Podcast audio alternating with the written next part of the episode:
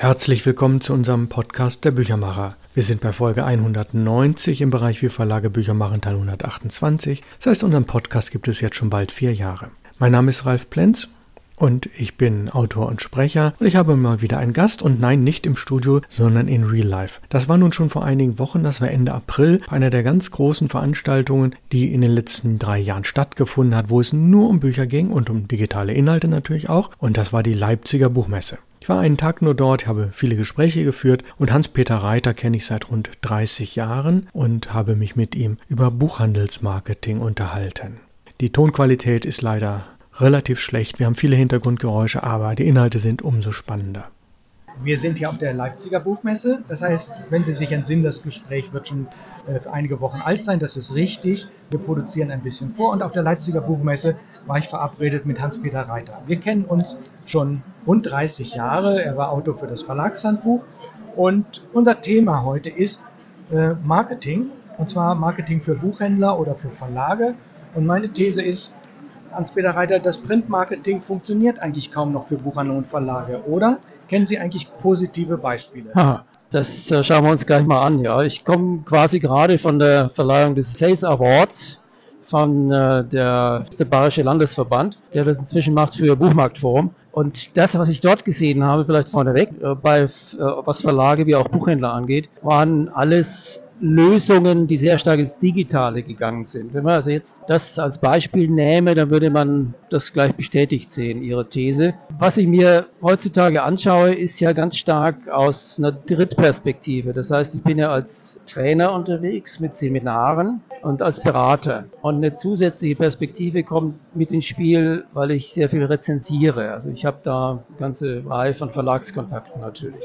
Was ich sagen kann, ist, äh, wenn ich so Seminare aus den letzten Monaten Revue passieren lasse, im Bereich Verlage, oha, also ich habe schon den Eindruck, dass hier Print nach wie vor genutzt wird. Wobei zu differenzieren ist nach der Zielgruppe. Je grüner die Zielgruppen, auch beim Sales Award heute zu sehen, desto weniger in Richtung Print, mehr in Richtung digital online. Wenn es äh, eher in die Richtung B2C geht, interessanterweise habe ich den Eindruck, dass auch da mehr noch Print läuft, also im Sinne von Mailings zum Beispiel, die per Post verschickt werden. Ich habe zwei konkrete Beispiele im Kopf. Das eine ist ein sehr klassischer Verlag, der immer noch ein Monatsmagazin hat äh, und Medien im Abo quasi verkauft oder im Einzelangebot. Dort wird sehr viel auch in großformatigen Mailings noch gearbeitet zum Beispiel. Ein anderer Verlag, äh, parallel natürlich zu digitalen Auftritten, ein anderer Verlag, äh, bei dem ich ein Seminar hatte, ist äh, ein, ein großer Bildungsverlag. Dort geht es primär um B2B,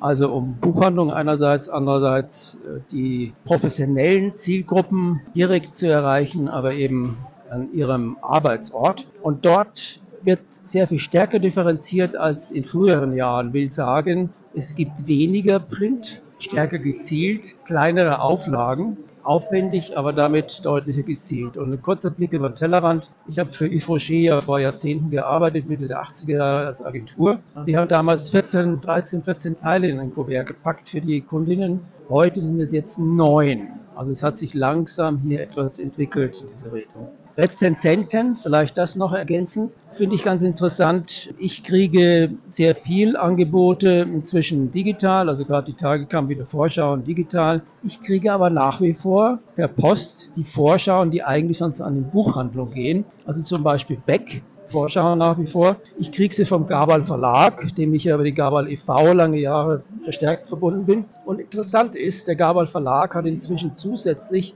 zweimal im Jahr ein Gabal Magazin das er verschickt an, passende Zielgruppen. Und das gibt es auch hybrid. Also es gibt es natürlich digital und das gibt es auch gedruckt. Wie die Vorschau, ich habe vorhin gerade eine Mail gekriegt, als Regionalgruppenleiter Gabal e.V., dass die Vorschau aktuell gerne wieder auch im Print geliefert werden kann. Also die haben sich ja. ein neues Format ausgedacht, ein Magazin. Ja. Und das bieten sie hybrid an, das kann ich nachvollziehen. Gucken wir mal auf den Buchhändler. Der Buchhändler hat typischerweise die Vorschau im Print bekommen. Ja. Und jetzt gibt es ein paar Jahren das VLB Tix, nennt sich das ja.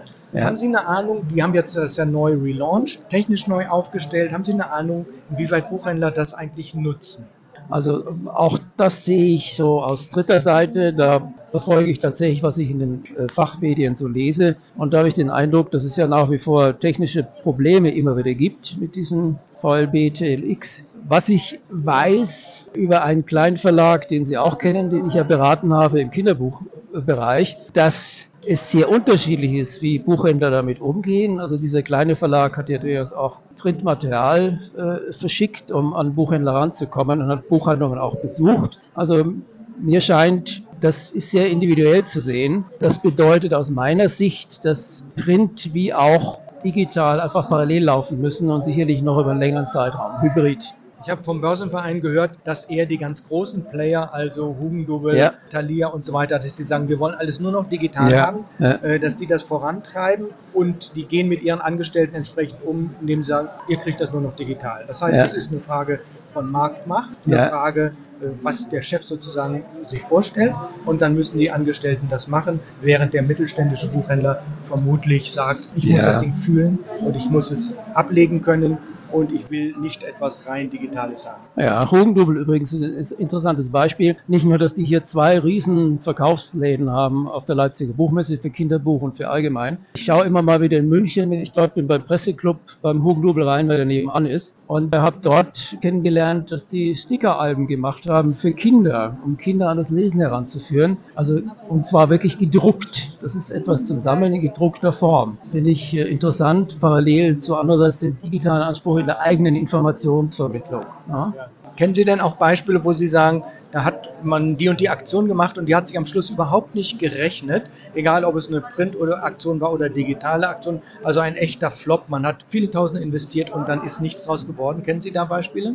Ich weiß, äh, ohne jetzt Namen zu nennen zu können, eben aus meinen Seminarbeispielen von vorhin, dass es da natürlich eben in Print wie auch digital äh, entsprechend äh, Projekte gegeben hat, die schiefgelaufen sind. Das ist ja das, was wichtig ist im Marketing generell, nämlich zu zu evaluieren, wie ist was gelaufen. Ich habe heute beim Sales Award mitgekriegt, da gibt es dann immer so eine Abschlussfolie Learnings, dass bei mindestens dreien von den sechs Nominierten im Bereich Buchhandel dann zum Schluss stand, bestimmte digitale Projekte lieber vorher genauer überlegen, als sie dann aufzusetzen, weil es da sehr schnell auch heute immer noch um sehr viel Geld geht natürlich. Ja. Also ich kann jetzt keins benennen, weil auch dort ist einfach lapidar hieß, Achtung auf solche Projekte.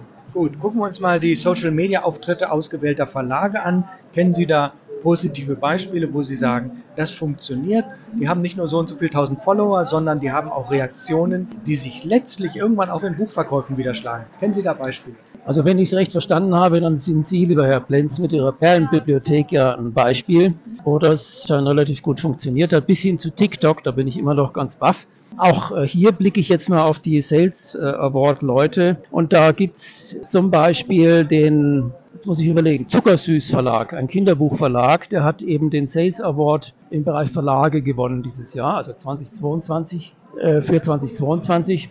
Und die haben es geschafft, innerhalb von anscheinend gerade mal zwei Jahren einen Instagram-Kanal mit 40.000 Followern aufzubauen, der das Direktgeschäft befeuert hat, aus dem heraus dann das Geschäft mit dem Buchhandel überhaupt erst entstanden ist. Ja, die sind also direkt dahin gegangen und ohne es geprüft zu haben, die Aussage heute Mittag war, damit sind sie an dritter Stelle von allen Verlagen in Deutschland hinter Carlsen und also es geht. Es geht auch innerhalb von zwei Jahren. Man muss allerdings auch wissen, Klammer auf, die haben einen mittleren sechsstelligen Betrag in Social Media investiert, Klammer zu. Also Geld braucht es halt schon, ne?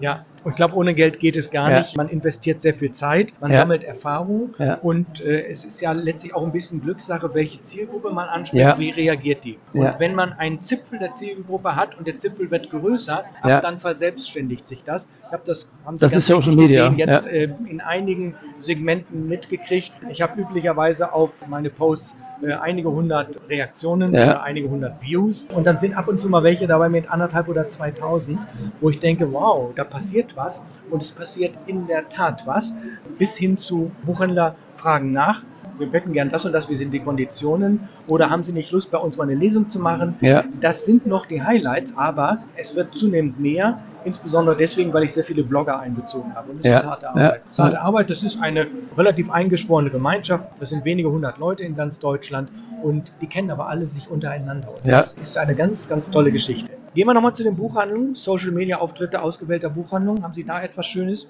Also bei den Buchhandlungen äh, ist mir tatsächlich auch Hugendubel aufgefallen.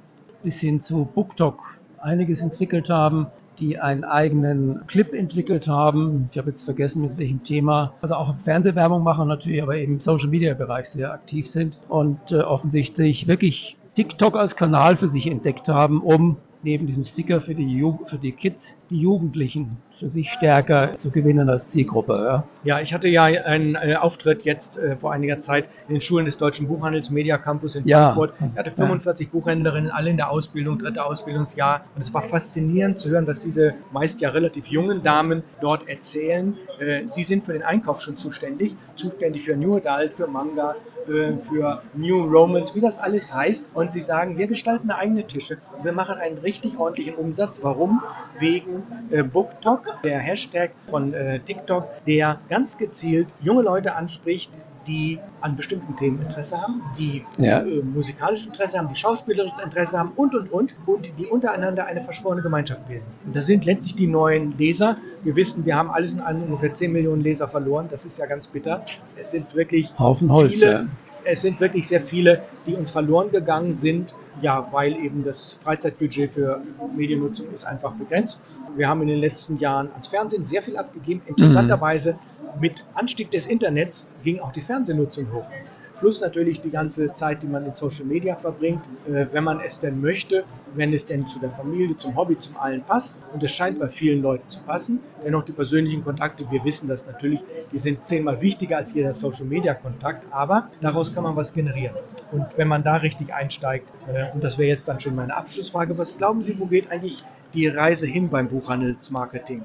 Naja, sie wird natürlich äh, verstärkt immer mehr in Richtung äh, aufs äh, Digitale gehen. Denn da drin ist ja ein, ein Momentum, das Sie jetzt schon angedeutet haben, Herr Plenz. Das ist das Momentum der Multiplikation. Ob das jetzt ein Tipping Point ist, wo, wo dann plötzlich eine Vervielfachung entsteht, oder schlicht die Möglichkeit, eben durch Ausweiten des Kreises immer neue Kreise konzentrisch wie auch eben nicht konzentrisch andockend zu erschließen.